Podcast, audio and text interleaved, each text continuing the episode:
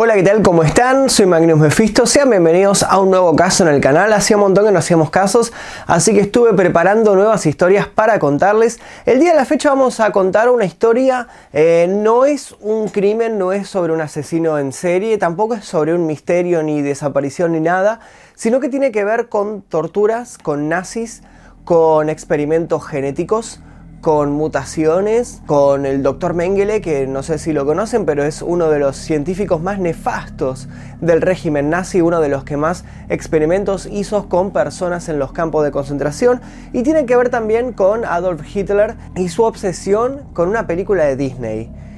Es una cosa muy muy extraña que ahora cuando les voy a contar la historia van a entender cómo se unen todos estos puntos que parecen bastante eh, diferentes, parecen bastante disímiles en cuestión. En fin, antes de comenzar les pido por favor que se suscriban si es que todavía no lo hicieron, que dejen like. Cuando lleguemos a 5.000 likes en este video voy a sacar un nuevo caso policial. Eh, pueden dejarme sugerencias aquí debajo, obviamente que leo todos los comentarios de ustedes. Les recuerdo además que comenzamos una nueva serie en el canal en el cual vamos a estar metiéndonos en lugares abandonados buscando tesoros escondidos con detectores de metales. Así que si no lo vieron les dejo aquí debajo en la descripción el primer capítulo eh, y si no también al final del video van a tener ahí destacado para que vayan a verlo.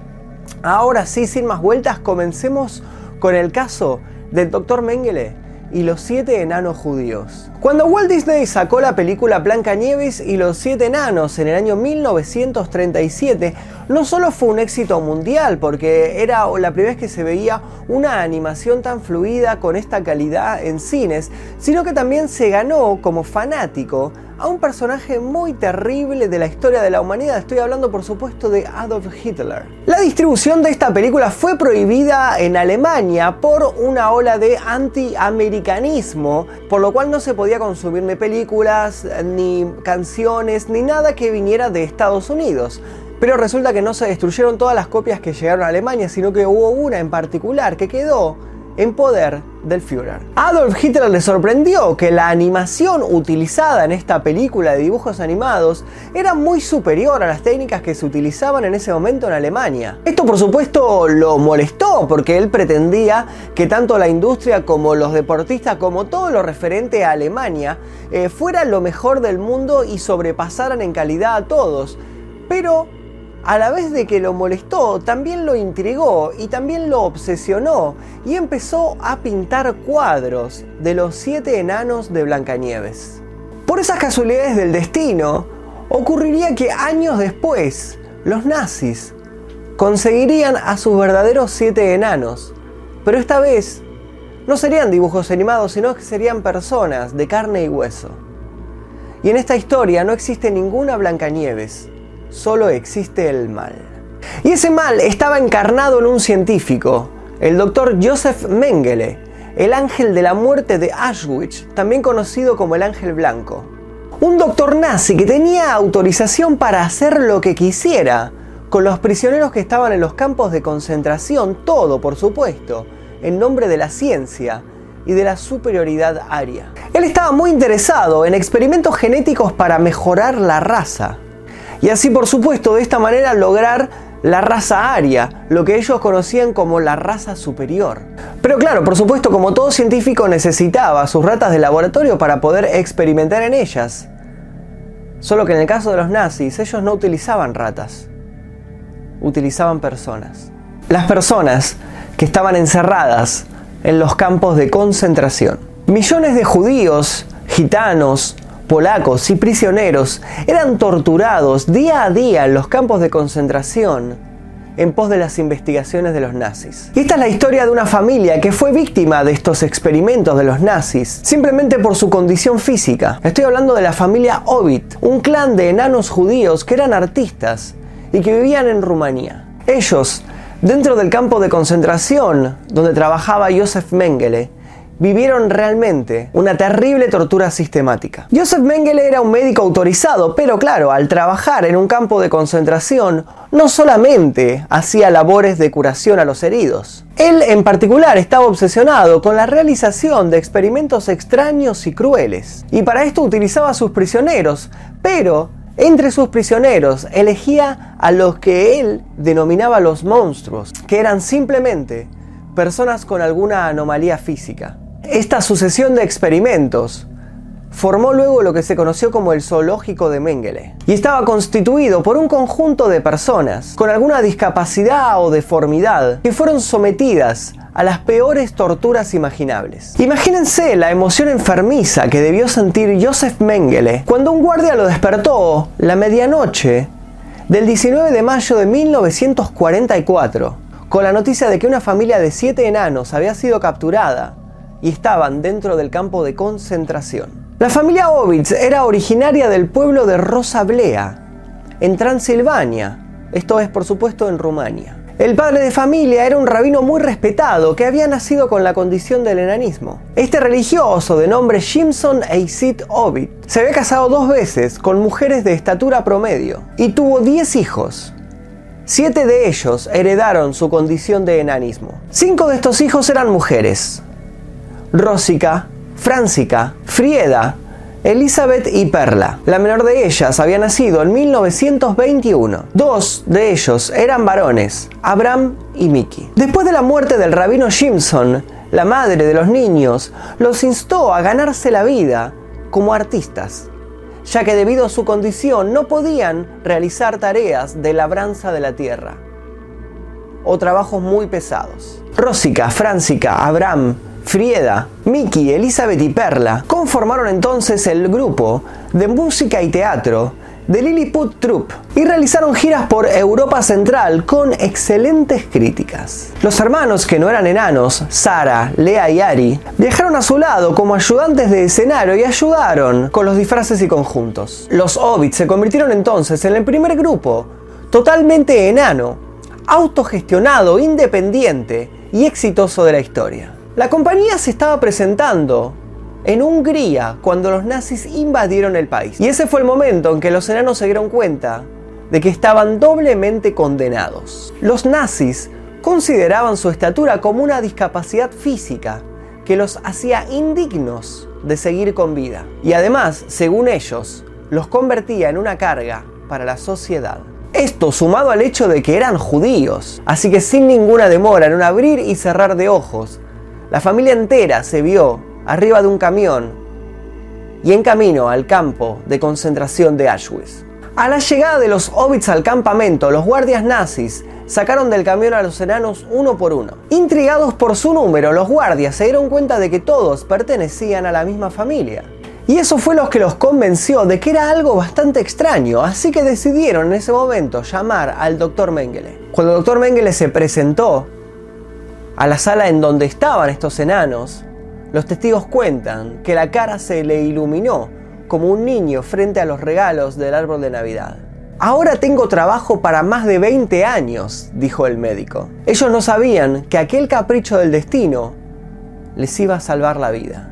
Para Mengele, aquella familia que estaba compuesta por siete miembros y todos con el mismo problema genético, era algo así como la piedra roseta en su investigación para la manipulación de los genes en pos de conseguir a la raza perfecta. De hecho, hasta aquel momento las víctimas favoritas para los terribles experimentos del Dr. Mengele habían sido los hermanos gemelos, simplemente por el hecho de ser copias exactas uno del otro. En ese momento Joseph Mengele debió pensar que tenía muchos gemelos con los cuales experimentar, pero una familia compuesta por siete enanos era algo que no se encontraba todos los días. Así que él mismo se preocupó de que mientras no estuviesen dentro de su propio laboratorio siendo víctima de sus experimentos, su estancia dentro del campo de concentración no fuera algo cruel, no fuera agresiva como sucedía con el resto de los prisioneros. Incluso el trato que tenía con ellos era bastante cordial y los obligaba a llamarlo el tío Joseph. Ahora, eso sí, una vez que estaban dentro del laboratorio, se convertían en sus cobayos humanos. Esto, dicho por declaraciones de la mismísima Elizabeth Ovitz, una de las hermanas del clan Ovitz que fue víctima de los experimentos de este terrible doctor. A partir de ese momento, Joseph Mengele y esta familia tuvieron un trato bastante desconcertante. Una relación que fue abusiva en el mejor de los casos y sádicamente feroz en el peor de ellos. El doctor parecía realmente intrigado por los enanos y especialmente en las mujeres de la familia Ovitz y en especial en una de ellas, en Freida. Aunque él era amable con sus palabras y con el trato, a la hora de hacer los experimentos con ellos, se convertía en un científico loco y despiadado. Los experimentos más crueles que sufrimos fueron los experimentos ginecológicos. Elizabeth Ovid escribiría más tarde. Inyectaron cosas en nuestro útero.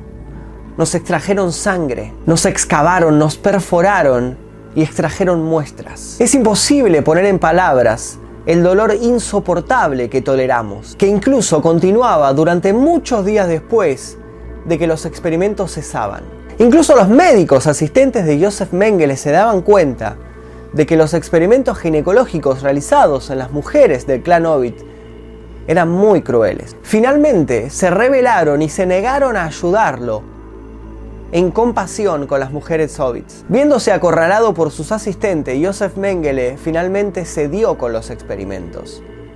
Al fin y al cabo, la familia Ovitz eran sus protegidos y estaban a punto de morir en su laboratorio. Pero esta tregua y esta paz solamente duró un tiempo. Unos meses después, los experimentos volvieron a realizarse y esta vez fueron mucho peores. Extrajeron fluido de nuestra espina, la extracción de vello corporal comenzó de nuevo y cuando estábamos listos para colapsar, comenzaron las pruebas dolorosas en la región del cerebro, la nariz, la boca y las manos. Todas las etapas estaban completamente ilustradas con dibujos muy detallados, recordó Elizabeth Ovid. Mengele también nos sacó dientes sanos y extrajo médula ósea sin anestesia. Sin embargo, a los ojos del clan Ovid, Joseph Mengele surgió como una especie de salvador. Los rescató varias veces de una muerte segura en los campos de concentración. Joseph Mengele en persona se enfrentó a otras autoridades del campo quienes les decían que era su turno de morir dentro de las cámaras de gas. El doctor Mengele los apartaba del resto, los tranquilizaba y a veces le cantaba una canción que decía algo así como, sobre las colinas y las siete montañas, allí habitan mis siete enanos. Las mujeres del clan Ovitz incluso se referían a Mengele como su excelencia y varias veces cantaron para él a petición. Mengele incluso a veces traía regalos a los Ovitz juguetes y golosinas que incautaban de los niños que fallecían dentro de los campos de concentración. El hijo de 18 meses de Lea Ovitz solía ser el destinatario de estos regalos. Este niño incluso una vez caminó hacia el médico llamándolo papá. Corrigiendo al niño, el doctor Mengele le dijo, no, no, no, yo no soy tu padre, yo solo soy el tío Joseph. Mientras tanto, este científico a veces coqueteaba con Freida, y le decía cosas como qué hermosa te ves hoy. Pero este trato cesaba por completo dentro de sus laboratorios y cambiaba por experimentos muy crueles, como por ejemplo tirarles agua hirviendo dentro de sus oídos seguido inmediatamente de agua helada. Puso químicos en sus ojos que los cegaron temporalmente. No había límites morales que restringieran los experimentos que el Dr. Mengele estaba realizando. Los Ovitz pensaron que el dolor los volvería locos. Conociendo el fanatismo de Adolf Hitler por la película Blanca Nieves y los siete enanos de Walt Disney, al Dr. Joseph Mengele se le ocurrió una idea para agradar a su Führer. Entonces agarró una cámara y filmó una película casera para él. Bajo la amenaza del terror, la familia Ovitz cantó canciones alemanas y actuó frente a la cámara para el deleite del Führer Adolf Hitler. En ese momento la familia Ovitz acababa de contemplar la terrible muerte que habían tenido dos enanos que habían llegado al campo de concentración. Sus cuerpos habían sido hervidos para separar la carne del hueso. Joseph Mengele quería que los huesos se mostraran en un museo en Berlín. Igualmente Joseph Mengele no se contentaba con tener a su familia favorita como un entretenimiento propio, sino que quería compartirlo con el resto. Un día llegó al lugar en el cual ellos se alojaban trayendo un peluquero y maquillaje y les dijo que se prepararan porque iban a volver a actuar en un escenario. Cualquier tipo de felicidad que pudiera aparecer en el rostro de la familia Ovid por el hecho de volver a actuar arriba de un escenario, el lugar en el cual ellos siempre pertenecieron, enseguida se desmoronó.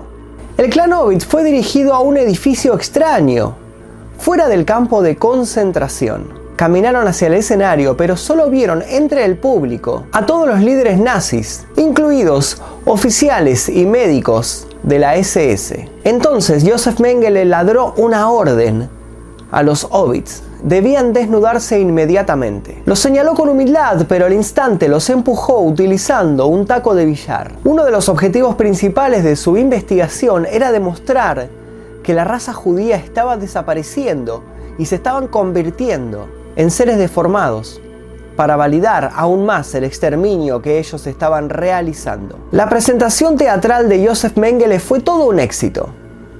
Luego de eso hizo subir a todas las personas del público al escenario y empezaron a dar vueltas alrededor de la familia Ovid, empujándolos y golpeándolos. A ellos les habían ofrecido como premio por esta actuación una gran cena, pero obviamente luego de vivir todo esto se les quitó por completo el apetito. Además de perder el apetito, también perdieron las esperanzas de salir con vida de ese campo de concentración. Ninguno realmente esperaba sobrevivir a Auschwitz, pero en el año 1945 algo sucedió. Los soviéticos entraron a Alemania y tomaron el control del campo de Auschwitz. El doctor Joseph Mengele agarró apresuradamente todos sus documentos y huyó del lugar. Las autoridades nunca pudieron capturar al doctor Mengele, quien murió plácidamente en Brasil en el año 1979. Todos los miembros de la familia Ovitz fueron rescatados. En el año 1949 emigraron hacia Israel y se instalaron en Haifa. Apenas unos pocos meses después, la troupe liliputense volvió a los escenarios con un nuevo show que estaba basado en sus vivencias en el campo de concentración de Auschwitz. Después de seis años de gira, decidieron poner punto final a esta historia y el grupo entonces se disolvió. Perla Ovitz, la más joven del clan, fue la última en morir en el año 2001 y el clan Ovitz en general resultó ser una familia bastante longeva. Rosica que fue la primera hija, llegó a vivir hasta los 98 años y su hermana Francisca vivió hasta los 91. Perla Ovitz, el último miembro sobreviviente de la familia, reconoció los detalles horripilantes de su encarcelamiento, pero aún mantuvo una pequeña gratitud hacia su captor. Si los jueces me hubieran preguntado si el doctor Joseph Mengele debía ser ahorcado, les habría dicho que lo dejaran ir. Fui salvada por la gracia del diablo. Dios le dará a Mengele lo que se merece. Y hasta aquí la historia de los siete enanos judíos, este clan Ovid que fueron capturados por los nazis y se salvaron solamente por eh, ser víctimas de los experimentos del doctor Joseph Mengele. Espero que les haya gustado. Si les gustó, por favor, dejen su like en este video. Cuando lleguemos a 5000 likes voy a subir un nuevo caso eh, pueden dejarme sus recomendaciones aquí debajo, por supuesto. Los invito a ver los otros casos que van a aparecer aquí a mi alrededor. Cualquiera de estos les puede interesar. Los invito a ver la nueva serie que estamos armando de detección de metales en lugares abandonados. Pronto vamos a conseguir unos lugares muy interesantes, así que estén atentos. Activen las notificaciones si es que todavía no lo hicieron. Yo no sé si andan o no, pero actívenlas. Les dejo mi Instagram aquí debajo para que me contacten si tienen algo para contarme. Mi nombre es Magnus Mephisto y nosotros nos vamos a ver seguramente en el próximo video.